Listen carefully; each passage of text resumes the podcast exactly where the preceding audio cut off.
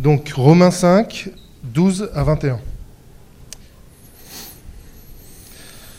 C'est pourquoi, de même que par un seul homme le péché est entré dans le monde, et par le péché la mort, de même la mort a atteint tous les hommes, parce que tous ont péché. En effet, avant que la loi ne soit donnée, le péché était déjà dans le monde. Or, le péché n'est pas pris en compte quand il n'y a pas de loi. Pourtant, la mort a régné depuis Adam jusqu'à Moïse, même sur ceux qui n'avaient pas péché par une transgression semblable à celle d'Adam, qui est l'image de celui qui devait venir. Mais il y a une différence entre le don gratuit et la faute.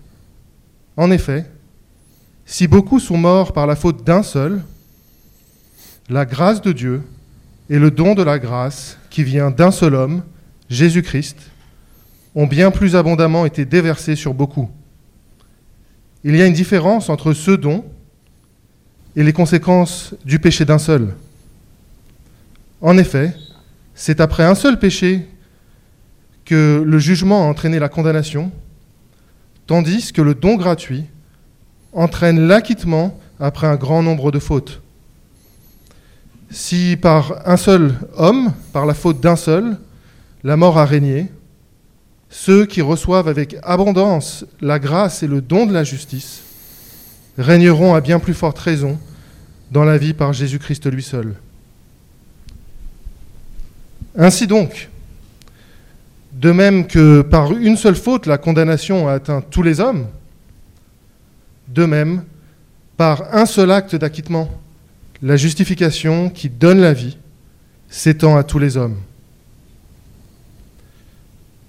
En effet, tout comme par la désobéissance d'un seul homme, beaucoup ont été rendus pécheurs, beaucoup seront rendus justes par l'obéissance d'un seul. L'intervention de la loi a entraîné la multiplication des fautes, mais là où le péché s'est multiplié, la grâce a surabondé. Ainsi, de même que le péché a régné par la mort, de même, la grâce règne par la justice, pour la vie éternelle, par Jésus-Christ notre Seigneur. Amen. Jusqu'ici la parole de Dieu. Ah mince, j'ai oublié de changer la référence sur le titre, mais c'est bien 12 à 21, euh, où on sera, c'est ça qu'on vient de lire. Euh, nous sommes de retour dans notre série sur la lettre de Paul aux Romains et on est très content d'y être. Euh, les, personnes qui viennent de se marier et qui attendent, pas, nécessairement qui viennent de se marier, mais qui est genre de nouveaux, nouveaux mariés qui attendent leur premier enfant, viennent souvent vers euh, Lohan et moi et, ils nous posent souvent des questions euh, générales sur euh, ce à quoi ils peuvent s'attendre, ce que c'est d'avoir le premier enfant. Et la réponse de Lohan est toujours invariable et j'aime beaucoup, donc je le répète. Elle dit les choses difficiles, les choses qu'on sait sont difficiles, sont en réalité beaucoup plus difficiles qu'on imagine, mais les bonnes choses aussi sont bien meilleures qu'on imagine. Euh, chaque nouveau parent a fait cette expérience. C'est dur de ne pas dormir. C'est dur de ne pas dormir, d'être réveillé au milieu de la nuit pendant des mois parfois, parfois même pendant des années, par un bébé qui pleure. Tout ça, c'est objectivement, empiriquement difficile et on ne peut jamais se préparer à cela. Impossible d'être vraiment prêt pour vivre ça. Mais en même temps, quand le bébé arrête de pleurer, et quand il te sourit, et serre ton, doigt dans sa, petite main, eh il n'y a rien qui peut te préparer pour ça non plus. ça, ce, petit moment, ce petit geste de la part du bébé, ça fait que la nuit difficile n'est rien en, comparaison. Rien. comment, comment est-ce que j'ai pu m'énerver à cause d'une nuit blanche quand j'ai ça en retour? Quand j'ai ça comme cadeau en retour. Si c'est ça, j'accepte la nuit blanche sans aucune réserve. Aucun souci. En général, le bien pèse beaucoup plus que le mal. Et c'est essentiellement ce que Paul dit dans notre texte aujourd'hui. Euh, on est, comme vous savez, dans la lettre de Paul aux Romains depuis le mois de septembre. On a fait une pause pour l'avant. Et donc, je sais que certains d'entre vous, vous avez sûrement oublié où on, en est. Donc, euh, très rapidement, voici ce qu'on a vu euh, jusqu'ici. Premièrement, tout être humain qui a jamais vécu s'est rebellé contre Dieu, est privé de sa gloire et mérite sa colère et sa punition éternelle. On voit ça au chapitre 3.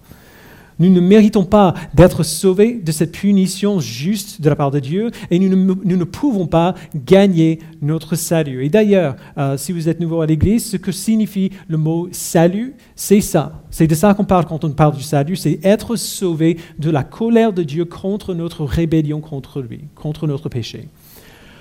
Et malgré cela, Dieu justifie son peuple, c'est-à-dire il les déclare justes. Non pas sur la base de ce que nous faisons, mais parce que Christ a vécu une vie parfaite pour nous. Christ a été livré à cause de nos fautes et ressuscité à cause de notre justification. Il dit dans le chapitre 3, verset 25. Dieu prend notre péché, il le place sur Jésus-Christ et il punit Christ pour ce péché à notre place. Et en retour, il prend la vie parfaite de Christ, il la place sur nous, et sur cette base-là, il nous déclare juste. C'est ce qu'on appelle la justification.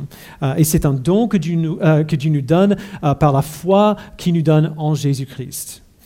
La dernière fois, donc juste avant le mois de décembre, euh, on, a vu que parce que nous avons été euh, justifiés par la foi comme un don, nous ne tirons plus notre fierté de nous-mêmes, mais nous plaçons toute notre fierté en Dieu qui a prouvé son amour envers nous en ce que, alors que nous étions encore des pécheurs, Christ est mort pour nous. On trouve ça dans le verset 8 de notre chapitre. Ceux qui placent leur foi en Christ ont été réconciliés avec Dieu, parfaitement et complètement. Alors le texte d'aujourd'hui, euh, c'est Romains 5, 12 à 21, mais avant de le voir, il faut quand même s'y préparer un peu. Parce que bien trop souvent, on peut aborder des textes comme celui-ci de la mauvaise manière. Euh, Paul va parler, va mentionner des choses qui semblent théologiquement difficiles ou denses. Il y a des questions qui sont suscitées par ce texte. Et donc, souvent, notre réflexe quand on lit ce genre de texte, c'est de euh, l'intellectualiser. On prend des notes, on souligne des versets dans nos Bibles, on y réfléchit, et puis on a l'impression d'avoir fait notre travail. Mais je dirais que l'objectif principal de Paul ici n'est pas intellectuel, mais plutôt affectif. Il ne veut pas simplement qu'on réfléchisse, mais plutôt qu'on ressente à quel point la bonne nouvelle est énorme. Et c'est pourquoi dans ce texte, il dit, au moins, il dit plus ou moins la même chose, au moins six fois, de manière un peu différente à chaque fois, euh, comme s'il nous montrait tous les côtés d'un diamant pour nous aider à réaliser que vu sous n'importe quel angle, par toute mesure possible, la bonne nouvelle est infiniment meilleure qu'on imagine. Euh, Paul nous a laissé ici au verset 11 Bien plus, nous plaçons notre fierté en Dieu par notre Seigneur Jésus-Christ, par qui maintenant nous avons reçu la réconciliation. On a vu ça la dernière fois, c'est une nouvelle incroyable. On était séparés de Dieu et morts de notre péché, coupés à la, seule vraie source de vie dans tout l'univers. Et maintenant, par Jésus-Christ, on a été réconciliés avec lui. Et c'est pour ça, comme Paul le dit, nous nous réjouissons, nous plaçons notre fierté en lui. Et Paul est tellement bouleversé par cette réalité que dans les versets 12 à 21, il va simplement répéter les raisons pour lesquelles on doit se réjouir. Alors ce passage n'est pas un exercice intellectuel, c'est un carburant pour notre joie. Les choses peuvent sembler horribles. On voit la mort et le péché régner tout autour de nous, et cette mauvaise nouvelle pèse beaucoup. Mais autant la mauvaise nouvelle pèse lourd, la bonne nouvelle pèse infiniment plus. Et c'est ça qu'il dit dans notre texte. Donc il commence au verset 12 par les mots c'est pourquoi. Donc il fait référence à ce qu'on vient de lire. Puisque nous sommes maintenant réconciliés avec Dieu, la bonne nouvelle est à nous et on ne comprend pas tout à fait encore pourquoi elle est si bonne. Mais avant de nous dire pourquoi cette bonne nouvelle est si bonne, il va prendre un instant euh, avant d'y arriver. Donc euh, lisons le verset 12 euh, encore. Il dit, c'est pourquoi, de même que par un, un, seul homme, le péché est entré dans le monde, et par le péché la mort, de même la mort a atteint tous les hommes, parce que tous ont péché. Alors ce verset peut être un peu compliqué, et donc je vais dire simplement, la grande idée que Paul met en avant ici, c'est ce qu'on appelle la direction fédérale. Euh, c'est une idée qui nous est un peu étrangère aujourd'hui, euh, mais c'était commun de réfléchir ainsi à l'époque, et ça veut dire simplement que la personne que vous êtes dépend de la famille à laquelle vous appartenez. Euh, ce que vous avez, vous l'avez hérité de vos ancêtres. et on sait tous que ce qu'on hérite a tendance à se répéter et à se reproduire. Euh, c'est de ça qu'il parle au verset 12 quand il dit que le péché est venu dans le monde par un seul homme et que la mort est venue par le péché en conséquence. Par un seul homme, on a tous hérité du péché et donc maintenant, nous péchons tous. Et parce que nous péchons tous, nous mourrons tous. Parce que, comme on va voir dans le chapitre 6, le salaire du péché, c'est la mort. Alors maintenant, au verset 13 et 14, il dit quelque chose qu'on peut trouver un peu déroutant, mais ça aurait été assez évident pour l'Église de Rome qui avait beaucoup de chrétiens euh, juifs. Verset 13, il dit, en effet, avant que la loi ne soit donnée, le péché était déjà dans le monde. Or, le péché n'est pas pris en compte quand il n'y a pas de loi. Pourtant, la mort a régné depuis Adam jusqu'à Moïse, même sur ceux qui n'avaient pas péché par une transgression similaire ou semblable à celle d'Adam, qui est l'image de celui qui devait venir. il y a beaucoup de choses dans ce verset. Voici la situation en gros. Dieu crée le premier homme, Adam, et il donne un commandement clair à Adam. Adam désobéit à ce commandement, et par le coup, l'humanité entière est, est infectée par le péché à partir de ce moment-là. Mais il y avait quand même plein de gens, après Adam et avant que Dieu donne la loi à travers Moïse, qui n'avaient pas reçu de commandement aussi clair euh, de la part de Dieu. Euh, et donc, euh, on pourrait imaginer que ces personnes-là soient innocents de leur faute parce qu'ils n'avaient pas, pas toutes les infos. Mais Paul dit que non, ça ne marche pas comme ça. Et il nous a déjà dit pourquoi. Au chapitre 1, vous vous en souvenez, verset 18 à 23, il dit Ce qu'on peut savoir de Dieu est clair dans les choses que Dieu a faites et donc nous sommes sans excuse. Depuis Adam, le péché a été le problème constant de l'humanité. Alors la grande question ici, c'est comment est-ce que c'est possible? Comment est-ce que toute l'humanité euh, aurait pu être infectée par la désobéissance d'une seule personne, d'un seul homme? Ça peut nous sembler assez injuste. nous n'étions pas dans le jardin. Pourquoi est-ce que nous, on doit souffrir pour la bêtise d'un seul homme? Mais quand même, si on est honnête, on trouve ça injuste parce qu'on pense que si nous avions été dans le jardin, nous aurions fait autre chose.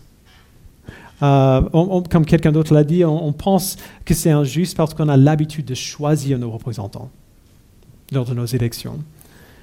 Mais on ne choisit pas la famille dans laquelle on est. Euh, qu'on trouve ça juste ou non est un peu hors sujet. Les choses qu'on fait ont des conséquences, non seulement pour nous-mêmes, mais pour ceux qui héritent de notre bazar. En plus, on sait que euh, ce dont, on hérite a tendance à se reproduire. On sait à quel point c'est fréquent que euh, quelqu'un devienne alcoolique s'il a des parents euh, alcooliques. De lutter contre la dépression si nos parents luttaient contre la dépression. On est dur avec nos parents pour les erreurs qu'ils ont commises pendant notre enfance. Et puis nous, on a des enfants. Et on se retrouve en train de faire exactement les mêmes choses que nos parents faisaient. Adam a péché et par conséquent, tous ses descendants ont péché après. Toute l'humanité a péché contre Dieu. Il n'y a personne qui va se tenir devant Dieu le jour du jugement et, dire Je n'ai pas choisi de pécher contre toi. Personne, personne, personne ne pourra dire ça. On répète les erreurs de notre ancêtre. Mais au verset 14, Paul va prendre cette vérité et l'utiliser pour souligner autre chose encore. Il dit à la fin du verset 14 qu'Adam était l'image de celui qui devait venir. Alors c'est un terme un peu étrange. Le vrai terme n'est pas image, mais type. Adam était un type de celui qui devait venir. Um, c'est une idée un peu étrange et donc j'aime bien penser à ça comme le négatif d'une photo. Quand on regarde au négatif d'une photo, on peut voir ce qui se passe dans l'image. Vous savez que voilà, c'est un, papa qui tient son bébé qui lui donne le biberon. Euh, on peut voir ce qui se passe dans l'image, mais c'est un peu décalé quand même, ça fait un peu peur euh, de le regarder comme ça. Quand on utilisait encore les pellicules dans les caméras, il y a certaines personnes qui le font encore, mais pas grand monde. J'aimais bien, quand j'étais petit, euh, aller fouiller dans les photos de ma mère et regarder au négatif des photos qu'elle avait dans la pochette.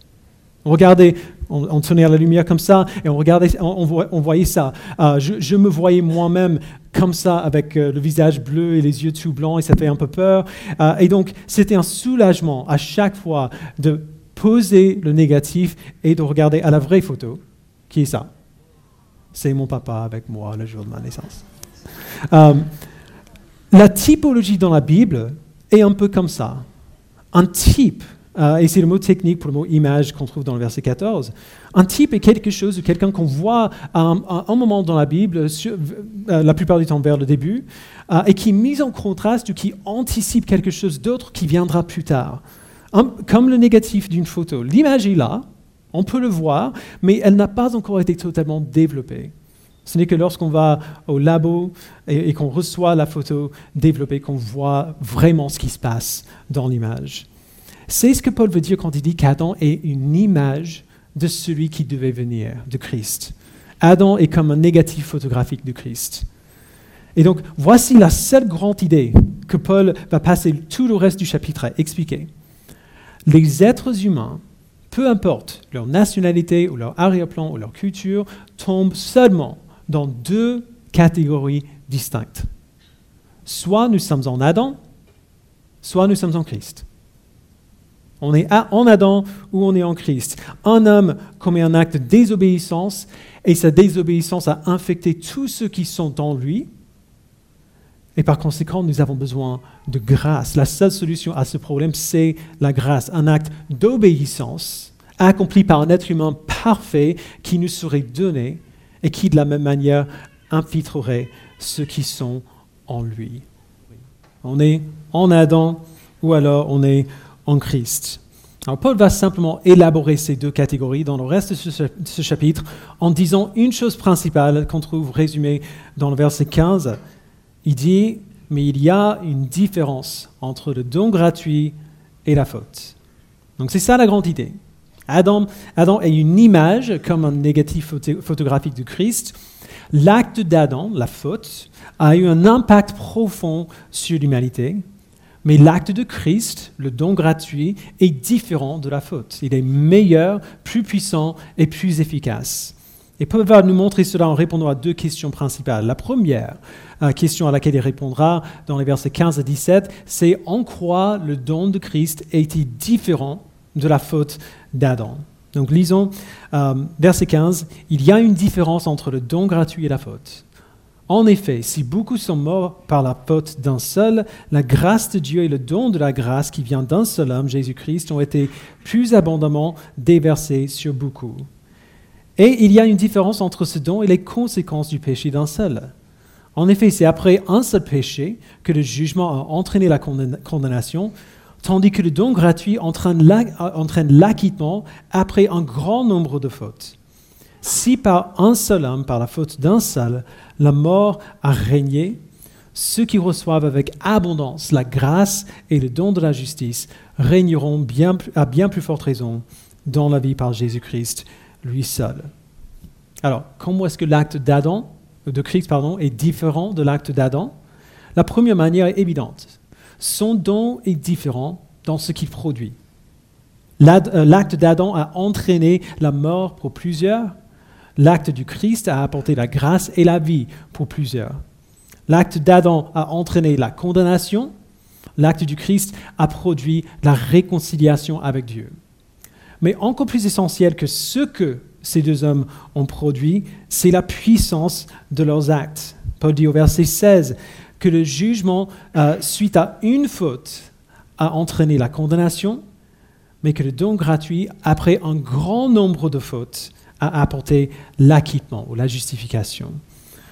Euh, pour dire simplement, c'est beaucoup plus facile de faire des dégâts que de réparer des dégâts. Euh, qu'est-ce qui est plus facile? Manger le repas de Noël ou tout nettoyer après le repas de Noël?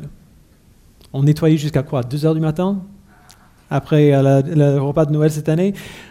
L'acte de Christ est infiniment plus puissant que l'acte d'Adam parce que Christ a résolu le problème non seulement du péché d'un homme, mais du péché de tout son peuple. Et si l'acte de Christ est tellement plus puissant que celui d'Adam, les résultats de son acte sont également plus puissants. C'est ce qui dit par le verset 17, si par un seul homme, par la faute d'un seul, la mort a régné, ceux qui reçoivent avec abondance la grâce et le don de la justice régneront à bien plus forte raison dans la vie par Jésus-Christ lui seul. Remarquez bien ce que Paul dit ici, c'est important. Il dit, en Adam, la mort règne. Ceux qui sont en Adam sont, sous le règne actif du péché et de la mort. En Adam, la mort règne. Mais en Christ, qui règne? On s'attendrait ici à ce qu'il dit la vie, ou alors Jésus règne, ce qui est vrai. On va y revenir tout à l'heure, mais c'est totalement vrai. Mais ce que Paul nous dit est surprenant ici, parce qu'il dit, il, dit que c'est nous qui régnons. Ceux qui reçoivent le don de la justice régneront dans la vie par Jésus-Christ, lui seul. il va entrer en plus de détails à ce sujet au chapitre 8, on va y revenir plus tard, mais l'idée c'est que en Christ, notre liberté d'agir a été restaurée. En Christ, nous sommes enfin libres et équipés pour vivre la vie pour laquelle Dieu nous a créés. Les gens posent souvent la question du libre arbitre. C'est un, sujet phare pour euh, nos, euh, euh, disons nos, cercles. Est-ce qu'on est vraiment libre ou non? Augustin a formulé cette explication très utile et très connue en réponse à cette question. Et tout dépend de si nous sommes en Adam ou si nous sommes en Christ. Il a dit comme ça. Avant le péché d'Adam, l'être humain est, capable de pécher. Après le péché d'Adam, donc maintenant que nous sommes en Adam, on est incapable de ne pas pécher. En Adam, on est incapable de ne pas pécher. Après l'œuvre de Christ, donc quand on est en Christ, on est capable de ne pas pécher. Et après le retour de Christ, on sera incapable de pécher. Ok, donc avant Adam, capable de pécher. Après Adam, incapable de ne pas pécher. Après Christ, capable de ne pas pécher.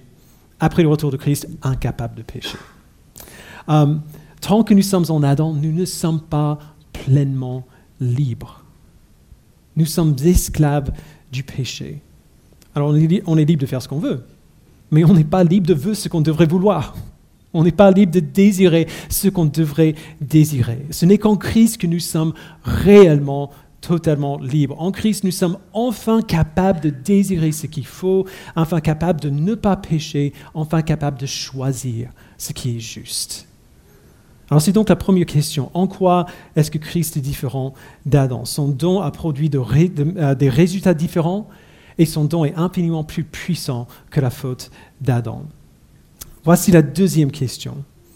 En quoi est-ce que Christ est semblable à Adam? De quelle manière est-ce que la photo finale reflète le négatif?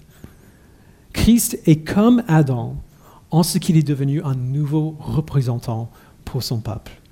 Ce n'est plus le péché d'Adam euh, dont nous héritons, mais la justice parfaite de Jésus-Christ. Il dit au verset 18, Ainsi donc, de même que par une seule faute, la condamnation a atteint tous les hommes, de même, par un seul acte d'acquittement, la justification qui donne la vie s'étend à tous les hommes. En effet, tout comme par la désobéissance d'un seul homme, beaucoup ont été rendus pécheurs, beaucoup seront rendus justes par l'obéissance d'un seul. Alors, l'immensité de ces versets peut être négligée. Paul nous dit pourquoi c'est logique que le sacrifice d'un seul homme soit suffisant pour sauver tout son peuple. On, pose souvent cette question. Euh, comment est-ce que c'est possible que le travail d'un seul homme, l'œuvre d'une seule personne, ait un impact aussi énorme? On le sait déjà un peu parce qu'on a des exemples modernes de cela. Il y a Oppenheimer qui vient, qui vient à l'esprit. Impact assez énorme quand même. Paul nous rappelle aussi que ce n'est pas nouveau. Adam a péché et donc nous sommes tous nés dans le péché. Le péché d'Adam nous a infectés et la preuve, c'est que nous péchons tous. Alors, ce n'est pas surprenant que le sacrifice parfait du Fils de Dieu, pleinement homme et pleinement Dieu, le sacrifice parfait de celui qui n'a jamais péché, soit suffisant et efficace pour se propager à tous les membres de sa famille. Un acte de désobéissance a apporté la condamnation, un acte de justice a apporté la justification et la vie. La désobéissance d'un seul homme a fait un grand nombre de pécheurs. L'obéissance d'un seul homme a apporté la justice à tout son peuple. Et au verset 20, Paul donne ce, bel exemple de la dynamique en jeu, ici. Verset 20, l'intervention de la loi a entraîné la multiplication des fautes. Mais là où le péché s'est multiplié, la grâce a surabondé. Ainsi de même que le péché a régné par la mort, de même la grâce règne par la justice pour la vie éternelle, par Jésus-Christ notre Seigneur. L'intervention de la loi a entraîné, a entraîné la multiplication des fautes parce qu'elle a rendu le péché explicite. Maintenant, on sait ce qu'on fait. Entre autres, la loi nous montre à quel point le fossé est grand entre nous et Dieu. Alors si nous sommes en Christ, on a tous fait cette expérience. Et j'ai pris l'exemple que je vais donner d'un petit livre de Robert Thune et Will Walker qui s'appelle euh, The Gospel Centered Life. Il n'existe pas en français, mais si vous lisez l'anglais, il est relativement facile. Euh, nous vivons dans le péché, parfaitement contents et ignorants de notre état de pécheur et rebelles à Dieu. Et puis un jour, Christ nous rencontre et il nous sauve. Donc, ah, ah oui, c'est petit. La, petite flèche qui va jusqu'en bas, c'est le moment de notre conversion. Un jour, Christ nous rencontre et il nous sauve. Et ce jour-là, le Saint-Esprit ouvre nos yeux à la fossé énorme qui existe entre notre sainteté et celle de Dieu. Donc la ligne en haut, c'est la sainteté de Dieu, la ligne en bas, c'est mon péché. Mais après, une fois qu'on voit cette fossé immense qu'il y a entre notre sainteté et celle de Dieu, eh bien Christ nous surprend en nous montrant que quand même sa croix traverse la fossée. Son sacrifice est suffisant. Et donc, qu'est-ce qu'on fait? On continue de marcher avec lui, de grandir en lui. Et bientôt, on se rend compte que l'écart entre notre sainteté et celle de Dieu est encore plus grand qu'on avait imaginé au début. Ah oui, en fait, euh, il, est bien il est bien meilleur que ce que j'ai imaginé et je suis bien pire que ce que j'ai imaginé. Et bien là encore, Christ nous rappelle que même là, sa croix est suffisante. Et ainsi de suite. À chaque fois qu'on se rend compte que l'écart est encore plus grand que nous le pensions, on voit que la croix du Christ est plus que suffisante. Lorsqu'on comprend cela, le paradigme de toute notre vie subit un changement sismique. Avant Jésus-Christ, le péché régnait dans la mort. Nous étions morts dans nos péchés, esclaves du péché, incapables de ne pas pécher. Mais là où le péché a augmenté, la grâce a surabondé. Comme le péché a régné dans la mort, la grâce règne maintenant par la justice. Le péché est victorieux sur ceux qui sont et qui restent en Adam, mais la grâce est victorieuse sur ceux qui sont en Jésus-Christ. On oublie ça tellement facilement. Beaucoup de chrétiens passent la plupart de leur temps à regarder à leur propre péché, à toutes les manières dont ils échouent euh, à vivre selon les standards de Dieu. Alors c'est vrai qu'on doit faire attention à cela. On doit prêter attention à, notre péché et à notre obéissance. Mais bien trop souvent, ça peut être facile de tomber dans le travers de regarder à notre péché et d'avoir l'impression que le péché règne sur nous. Alors combien d'entre nous, ne levez pas la main, mais combien d'entre nous, quand on vient à l'église le dimanche, on chante qu'on est libre en Christ, mais on le fait un peu avec les dents serrées, en regardant aux gens qui sont autour de nous euh, pendant qu'on chante. On chante qu'on est libre en Christ, mais on se sent quand même toujours esclave du péché. Écoutez, bien, si vous avez placé votre foi en Christ et vous êtes repenti de votre péché, le péché ne règne plus sur vous. C'est la grâce qui règne sur vous. La seule chose que Dieu prend en considération lorsqu'il nous regarde, c'est la grâce qu'il nous a montrée en Jésus-Christ. La croix remplit toujours la fossée. Est-ce qu'on est en Christ ou est-ce qu'on est en Adam? Si on est en Christ, alors la justice de Dieu est constamment à l'œuvre pour donner la grâce nécessaire pour couvrir tous nos péchés, passés, présents et futurs. Alors évidemment, il y a des questions que cette, vérité suscite, et on va les voir dimanche prochain dans le texte suivant. Mais avant de terminer, je suis sûr que vous avez remarqué un langage assez répétitif dans ce passage. Paul répète plusieurs fois la même chose de manière un peu différente. On a des contrastes constants entre Adam et Christ, entre l'œuvre d'Adam et l'œuvre de Christ. Mais ces comparaisons répétées ne sont pas les seuls éléments de répétition. Un autre élément très important dans ce passage, c'est le mot régner. Avant, on voit le péché et la mort régner. Paul le dit trois fois.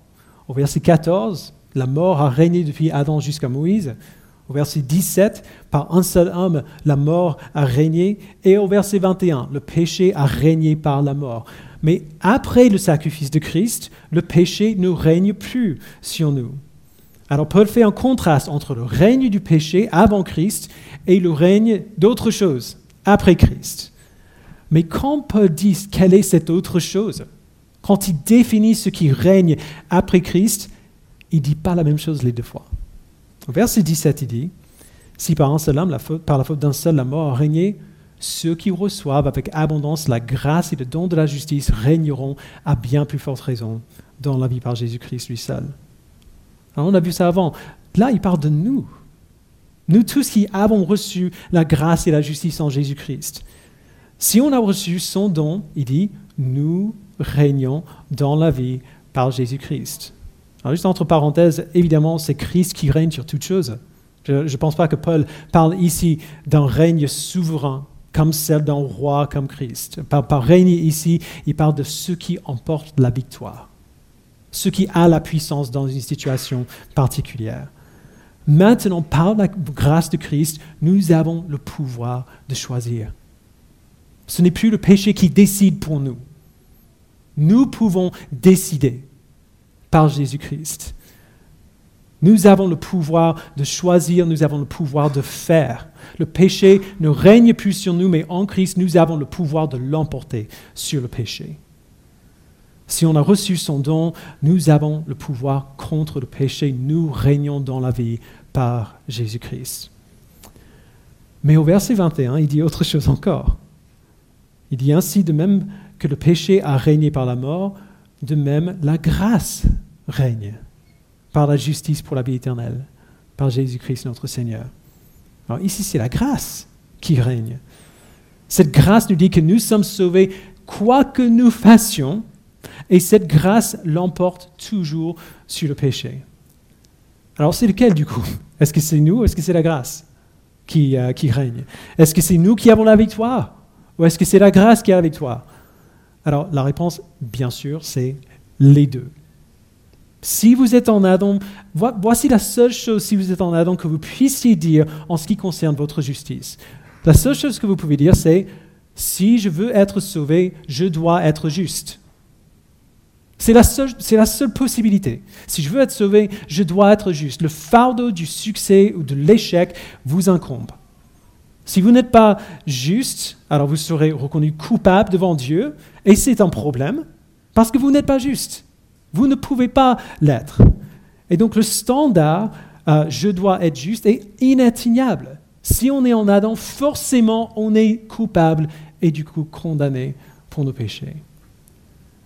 Mais en Christ, le standard change. Plutôt que de dire je dois être juste, en Christ, nous disons maintenant je peux être juste. Et, et, quand on dit ça, quand je dis on ne dit pas dans le sens euh, seulement je suis capable d'être juste, euh, comme si je disais genre vous êtes capable de manger une plaquette de beurre tout froid. Alors c'est vrai, vous êtes capable de faire ça, mais pourquoi tu voudrais faire ça? Euh, Quand on entend vous pouvez être juste, on doit l'entendre comme un parent qui est avec son enfant à l'entrée de Disneyland et qui attendent qu'ils ouvrent le portail et le, et le parent attends, attends, attends. Alors vas-y, tu peux y aller maintenant. Vas-y, vas-y, tu peux y aller. C'est dans cette attitude-là qu'on dit maintenant nous pouvons être justes. Christ a vécu la vie sans péché que j'aurais dû vivre et il m'a donné sa justice parfaite. Et maintenant, du coup, je suis libre d'obéir à Dieu. Maintenant, j'ai la capacité et le pouvoir de choisir. Je peux désirer ce que je dois désirer. Alors parfois, c'est dur, mais c'est possible. Je peux le faire. Parce que la grâce règne dans ma vie, la condamnation ne pèse plus sur nous, et donc je suis libre, capable de faire ce pourquoi Dieu m'a créé. Je suis libre de prendre la décision consciente et réjouie, jour après jour, d'obéir à Dieu pour ma joie et pour sa gloire. Alors voici la question fondamentale que Dieu nous pose aujourd'hui dans ce texte. Est-ce que nous sommes en Adam? Ou est-ce que nous sommes en Christ? Si vous n'avez pas placé votre foi en Christ pour le pardon de votre péché, alors vous êtes en Adam. Vous êtes esclave du péché et condamné par un Dieu saint. Et s'il n'y a rien qui change, vous passerez l'éternité à souffrir séparé de lui. Si vous vous êtes repenti de votre péché et vous avez placé votre foi en Christ, alors vous êtes en Christ. La grâce règne désormais dans votre vie. Alors vous êtes capable de lui obéir. Vous pouvez le faire. Vous pouvez le faire. Vous pouvez maintenant le suivre. on, va, en parler beaucoup plus la semaine prochaine. Mais il faut le croire. Si vous êtes en Christ, vous n'êtes plus esclave du péché. Ce n'est pas le péché qui décide pour vous. Vous n'êtes plus, plus obligé de l'écouter ou de céder au péché. le, le péché n'est plus inévitable.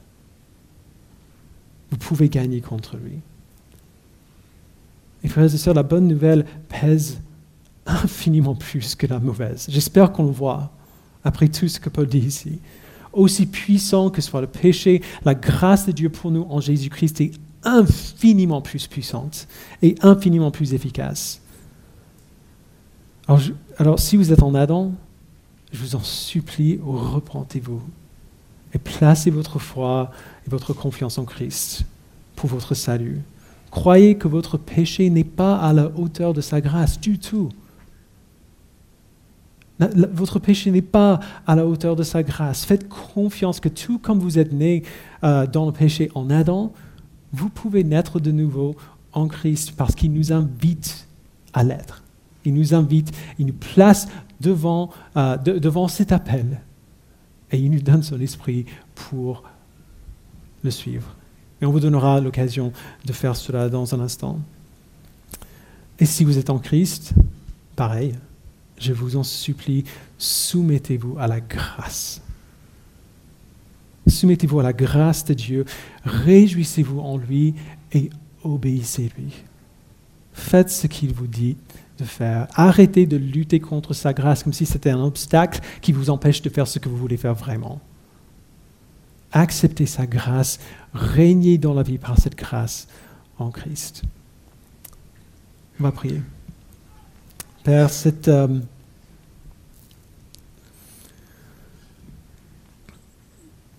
Merci pour euh, des textes comme celui-ci qui nous aident à prendre conscience de la, la largeur, la longueur, la hauteur et la profondeur de ta grâce envers nous. Merci de nous permettre de comprendre, même ne serait-ce qu'un petit peu, de comprendre un petit peu mieux ce que tu as fait pour nous et ce que tu fais pour nous jour après jour. De nous montrer combien, peu importe euh, l'écart qu'il y a entre notre sainteté et la tienne, la croix traverse l'écart. Que ce n'est pas à nous d'être aussi saints que toi, nous ne pouvons pas le faire, mais que Christ a été aussi saint que toi pour nous. Et donc maintenant, nous pouvons, nous, nous pouvons être saints. Pas tout en même temps, pas parfaitement dans cette vie, mais nous pouvons grandir dans ta ressemblance. Nous pouvons grandir dans notre obéissance et dans la sainteté. Et nous pouvons trouver, nous trouverons certainement, si nous le faisons, que nous sommes plus réjouis, plus euh, reposés plus profondément ancré et solide en toi que si nous ne le faisons pas. Montre-nous, Père, convainc-nous que t'obéir, c'est la raison pour laquelle on est créé, et donc c'est ce qui nous rendra le plus heureux possible et te rendra le plus de gloire possible. Ne nous permets plus de nous, de, de nous contenter d'un bonheur insuffisant. Au nom de Jésus-Christ, nous prions. Amen.